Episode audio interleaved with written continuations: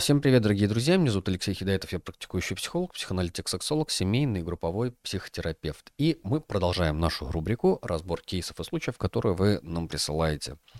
А, данный случай звучит следующим образом. Зачитываю письмо. А, письмо пришло очень давно, оно было очень длинным, и я тогда, в общем, не решился на него отвечать, поэтому я прошу прощения, что с опозданием, может быть, уже не актуально, но, по крайней мере, любым другим а, слушателям, зрителям, а, читателям. А, это будет полезно, разбор этого случая. А если я правильно помню, то я его даже, может быть, и не читал, а может быть, если и читал. Ну, в общем, Давайте приходите, я зачитаю эту историю. Она очень длинная. Здравствуйте. Увидел, что вы разбираете случай подкаста. Хотелось бы поделиться своим, послушать ваш разбор. Ага. Так, а, встречаюсь с мужчиной. А, указан возраст, не имеет значения. Ну вот для контекста а, нам девушка пишет, что возраст не имеет значения. Хотя мне кажется, что в дальнейшем это может сильно повлиять. В связи с жизненными обстоятельствами я не работаю, не работала.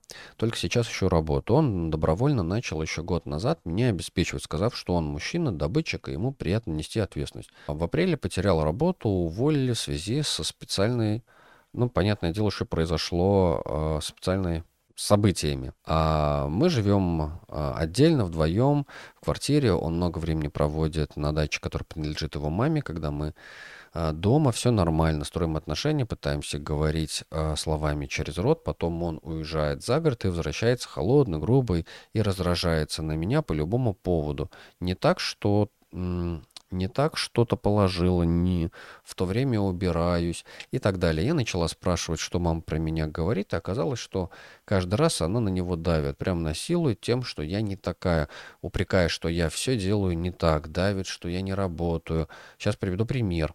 Мы были на даче, мама приехала к нам в один из дней, я убираюсь в большой беседке, она была очень э, довольна, но слов благодарности она не говорит никогда. Потом она стала раздражаться, что я не до конца, и сразу э, убрала тряпки и ведра, не туда положила свой блендер. В общем, вечером мы сидели двумя семьями, отдыхали и кушали. Зашла за стол тема о том, что женщины а, наряжаются и провоцируют мужчин на насилие. Я высказала свое мнение, что всегда виноват агрессор, и женщина может одеваться и быть такой, какой хочет. Привела пример, как недавно в одной из стран запретили женщинам все бьюти-услуги и ввели строгость и ограничения в одежде. На следующий день все насторожились от моих слов, и я э, снова не такая и несу бред. Сидела на кухне за ноутбуком, э, его мама зашла в комнату, в кухню, и, э, посмотрев на одну из чашек, которую я еще не помыла после завтрака, сказала, смеясь, э, мое имя, а какая ты никчемная женщина. А я спросила, что значит никчемная, она ответила, что я не мою посуду за собой, кладу не так вещи, не готовлю своему мужчине, а она хочет, чтобы он был счастлив, и рядом с ним была хозяйка. Потом сказала, как мне не стыдно, что мой мужчина меня обеспечивает, а я не работаю. Сказал, что я достала своей психологией и экологичностью. Если я хочу быть собой, должна собрать вещи и уехать обратно в другой город. А сказала, что сын дает деньги и готова поддерживать, а мне на эти деньги даже есть нельзя. А если остаюсь в Москве, то должна быть такой, какой она хочет, и подстраиваться под них. А, и никогда не говорить о психологии. И она даже готова купить мне билет обратно в мой город. Она сказала все это намного грубее. Я э, передаю своими словами. Это был первый раз, когда она вышла со мной на диалог. Я бы, я назвал на конфронтацию. Обычно она все это говорит сыну, капая ему на мозг. Э, потом она обсудила меня с соседкой, сестрой моего парня переезд, а, перед отъездом я вышел на крыльцо забрать сигарету, услышал, как она говорит, что я повесила белье как половую тряпку, и после чего мне нужно будет все перестирывать, э, прогладить, ну, в общем, короче, все переделывать.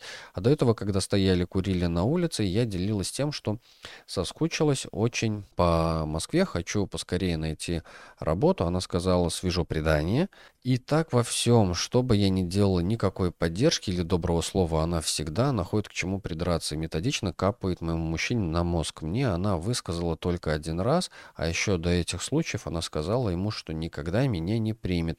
И мне кажется, все делает для того, чтобы он меня бросил. Мы разговаривали с ним по душам, пока что расстаться мы не готовы. Я приняла решение, что не приезжать, э, я приняла решение не приезжать на дачу и попросила его ничего не говорить обо мне и наших отношениях, чтобы избежать разговоров обо мне. Мой мужчина сказал, что это невозможно, что я им манипулирую, его мать тоже так считает, что я пытаюсь затащить его в секту психологии. А я ответила, что это моя граница, я не хочу, чтобы они знали о моей жизни, э, честно, какой-то замкнутый круг. Помогите, пожалуйста.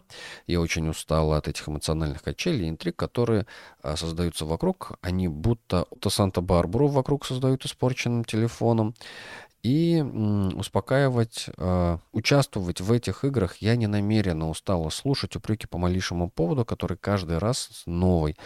Устала слушать, что я не такая, мне невыносимо больно и обидно, страшно и тревожно, когда мой мужчина после того, что выслушивает поток клеветы на меня со стороны матери, меня не защищает, не выставляет границ словами «я не хочу это обсуждать мою девушку, она моя женщина, я ее люблю», а становится холодным и абьюзит меня.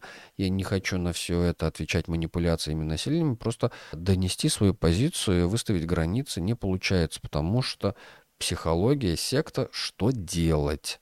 ПС, не знаю, читать или нет, но, в общем, с моей подачи мы начали с парнем читать а, книгу «Ненасильственное общение». Я не знаю, что это за книга.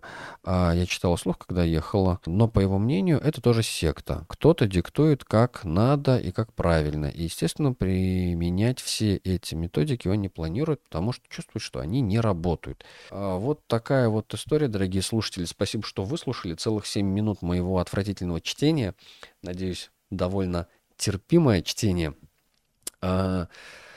Огромное-огромное а, сочувствие нашей героине, правда, а, правда сочувствую, потому что какой-то бессилие, тупик по всем фронтам, и нет никакой легальной или даже нелегальной возможности во всем этом деле разобраться или найти какой-то такой способ, ну, как-то договориться на об общих основаниях. И если очень коротко, вот если дальше не разбирать всю вот эту длинную эпопею, а, очень много про него, про них и очень мало про себя. Ну, ну, по крайней мере, в данном случае, в данной истории, истории про себя есть. Здесь вопрос, что делать, но, очевидно, вопрос не очень уместный. Скорее, дорогие слушатели, подписчики, читатели, это вопрос к вам. Что делать? И напишите, пожалуйста, ваши комментарии обязательно, что делать по поводу этого случая в этой истории, в этом рассказе нашей героини. Я думаю, что ей будет очень важно и полезно услышать ваше мнение. А само собой, разумеется, все это остается конфиденциально и анонимно, и то, что вы напишете, а, в общем, а, ну, максимум на это могу ответить я, ну или вообще даже не ответить на ваши комментарии. Вот. А самое главное, польза будет для нашей героини, она это все почитает и примет какое-то для себя внутреннее решение, либо получит какой-либо ответ. А может быть и не получит, неизвестно. Но давайте перейдем к разбору с моей точки зрения, что я здесь вижу. Я здесь вижу зависимость очень легко и классно сейчас взять и ополчиться на мужа, на маму, на их семью, что они такие негодяи против психологии, и вообще психология это секта. А наша героиня прям вот жертва, жертва, жертва. Как раз таки нет. А, каждый человек свободен верить в то, что он хочет. И ради бога, пожалуйста, каждый человек свободен следовать каким-то тенденциям, трендам, а, культурам, ценностям, особенностям своей жизни, к которым он привык. И если для какого-то человека психология это профанация, шарлатанство и это сектанство, да ради бога, прекрасно. Главное, на мой субъективный взгляд и вкус, чтобы у человека было какое-то такое место, в которое он мог верить и которое бы для него работало. Когда я работал в областном наркодиспансере, мы очень тесно э, сотрудничали с РПЦ. Батюшка, который регулярно приходил, и э, специальное помещение есть, типа часовни, вот, куда могут верующие приходить, и прекрасно, то есть одно другого не исключает. И кому-то вот просто абсолютно никак не заходит медицинский подход, там, медицинская психотерапия, психология, нет, нет, не медицинская психотерапия. Медицинская психотерапия как раз всем заходит, потому что это э, непосредственное врачевание. А я говорю про э, разговоры вот эти терапевтические. Потому что, понятно, наши интервенции в профессиональном смысле, они очень сильно отличаются от разговора со священнослужителем. Если работает, ради бога, это вообще замечательно, это чудесно, если человек э, верующий, и у него есть такая возможность сходить к батюшке в церковь самому себе помочь, чтобы вот там поговорить. А кто-то, не знаю, верит там в карты, в космос, э, в, там, в астрологию, не знаю, в магов и шаманов, и если им это тоже помогает, я тоже не против. Э, главное, чтобы не вредило. Вопрос в экологичности, в экологичном, экологичности для самой личности, для самого человека. И неважно, во что он верит. А, следовательно, ну, значит, это не их подход, значит, это вот семья нашей героини, точнее, семья ее мужа, парня, да, вот они такие от противного, не хотят про психологию. Окей, прекрасно, ничего им это все навязывать. А, говоря про нашу героиню, про ее тупик, похоже, что речь идет в цене и ценности. Опять снова и снова и снова я буду говорить об этом, потому что есть а, какая-то цена, цена отношений, цена а, этих ценностей в этих отношениях, которые она, может быть, получает, а может быть, не получает. Ну, безусловно, если вы сталкиваетесь с тем, что ну, вас там не слышат, но что вы можете рассчитывать, что вас когда-нибудь услышат, вы кого-то почините, или вы сможете спасти кого-то, либо причинить добро и счастье через терапевтический процесс? Ну, вряд ли. Скорее всего, нет. Это во-первых. Во-вторых, вопрос, да, что делать? А что вы хотите? Вот вы вроде описываете, очень понятно, а, что я не такая, мне невыносимо, больно, страшно, тревожно, мне это все не нравится, а, я, я хочу, чтобы мой мужчина меня защищал, он меня не защищает моими границами, я хочу, чтобы он меня слышал, он меня не слушает, он считает, что это неправда. Ну, похоже, что ответ очевиден. Вопрос в следующем шаге, в готовности сделать э, этот следующий шаг, в готовности ну, принять какое-то решение. Решение, похоже, уже ну, известно. Безусловно, очень тяжело найти единомышленника в своей жизни, но если это такие ключевые факторы, которые в прямом смысле этого слова не экологичны, ну вот, например, есть человек, который курит, да, просто курит сигареты, и вот вы вступаете в эти отношения. И для вас вообще никак то, что он курит, никак не тревожит, не мешает. Это просто его вот внутриличностная какая-то история, это ну, его особенность. Вот, ну, курильщик он, ну, вот ему нравится, он хочет. Ради бога, пусть себе курит. Если вам это экологично, вас это не вредит вам, не травит вас, не мешает вам и так далее. Вы можете прекрасно оставаться в этих отношениях, спасать его, причинять ему счастье не нужно. С другой стороны, если его курение – вам вредит непосредственно. Он курит в постели рядом с вами, дует вам в лицо дымом, поджигает, э, засыпает сигареты в постели и устраивает пожар. Ну, конечно, тогда очевидно, что это не экологично для вас. Ну и точно понятен выбор за вами, что нужно делать.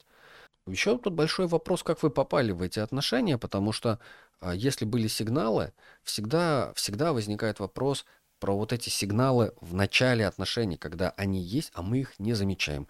Мы их игнорируем, не видим, либо если их видим и тогда осознаем, и такие, ага, я с этим буду жить всю жизнь. То есть я осознанно иду на эти отношения. Я понимаю, что эта женщина, там, не знаю, моя будущая жена, да, а она истеричка, и мне всю жизнь жить с ее истериками. Я ее не спасу, не вылечу, не изменю, она не поменяется. Я должен как бы с первого дня сразу к этому привыкать. Ну, понимать, что вот я иду на эти отношения, потому что она ради меня не обязана никак меняться. И я ради нее не обязан никак меняться. А я, например, не знаю, там, а, трудоголик или алкоголик или сексоголик. И она тоже должна с этим как бы смириться сразу, принять меня таким, какой есть. И вот на первых фазах отношениях, пока мы знакомимся, пока мы строим какие-то там а, общения, мы узнаем друг друга и дальше строим себе выбор внутренний, а, принимаем этот выбор, принимаем это решение. Мы остаемся в отношениях или нет? Я готов с этим мириться всю жизнь или нет? Ну и если да, тогда все понятно. Но потому что точно никто не должен ради вас меняться, и вы тоже не должны ни ради кого меняться. Нет такого обязательства. Понятно, что есть правило такое, никого ну, вмешивать в свои отношения нельзя. Это смешение контекстов, это вообще опасно, не экологично, когда есть третье колесо в отношениях. Когда есть кто-то, а, кто в отношения вмешивается. И более того, имеет там какое-то участие. Ну тогда большой-большой вопрос, ну как отстаивать эти границы? Как защищаться? Можно защищаться самостоятельно, можно защищаться с помощью партнера. Это еще большой вопрос, есть ли у меня ресурсы самостоятельно защищаться, либо уговаривать партнера защищать наши границы. Да, и там уже большой вопрос, а кто взял на себя эту роль или готов брать на себя эту роль этой самозащиты, защиты, ну вот, безопасности нашей семьи. Но если партнер складывает из себя ответственность, ну какие к нему претензии? Он не хочет. Имеет на это полное право абсолютно имеет на это полное право. Почему он должен, а, ну вот у него есть какие-то там ценности, культуры, там убеждения и так далее. Пожалуйста. Но тогда это ответ, э, ответ очень грустный, что это подразумевает под собой невозможность формировать контракты, невозможность строить контракты и соблюдать контракты под собой подразумевает завершение отношений. Ну как можно строить отношения без контрактов? Можно, конечно, но не такие будут эффективные, реактивные. От эффекта до эффекта. Ну, то есть я тарелку кинул в стену, и она кинула тарелку в стену. Вот мы поговорили только что. Ну, можно в таких отношениях жить? Можно. Но что это будет за отношения? Здоровые? Ну, может, не совсем. А, я могу только посочувствовать. А, дорогие слушатели, дорогие читатели а, и зрители, друзья, жду ваших комментариев по поводу вот данного кейса и случая. Тоже очень любопытно, что вы думаете на этот счет. Вам огромное спасибо за внимание. Ставьте лайки, подписывайтесь на каналы, на все каналы. В ссылках э, в описании буду, в описании будут ссылки на каналы а, и а, на аккаунт, э, кому можно присылать ваши кейсы случаи. Присылайте их, пожалуйста. Мы э, в строго анонимном порядке их разбираем. То есть я их разбираю, записываю, выкладываю, и дальше вы можете получить какой-то для себя ответ, какую-то рекомендацию. Ну, точно не прямой совет, но, в общем, разбор вашего случая точно может быть. Не обязательно, что быстро сразу, то есть по возможности. Вот. А, ставьте лайки. До новых встреч и пока-пока.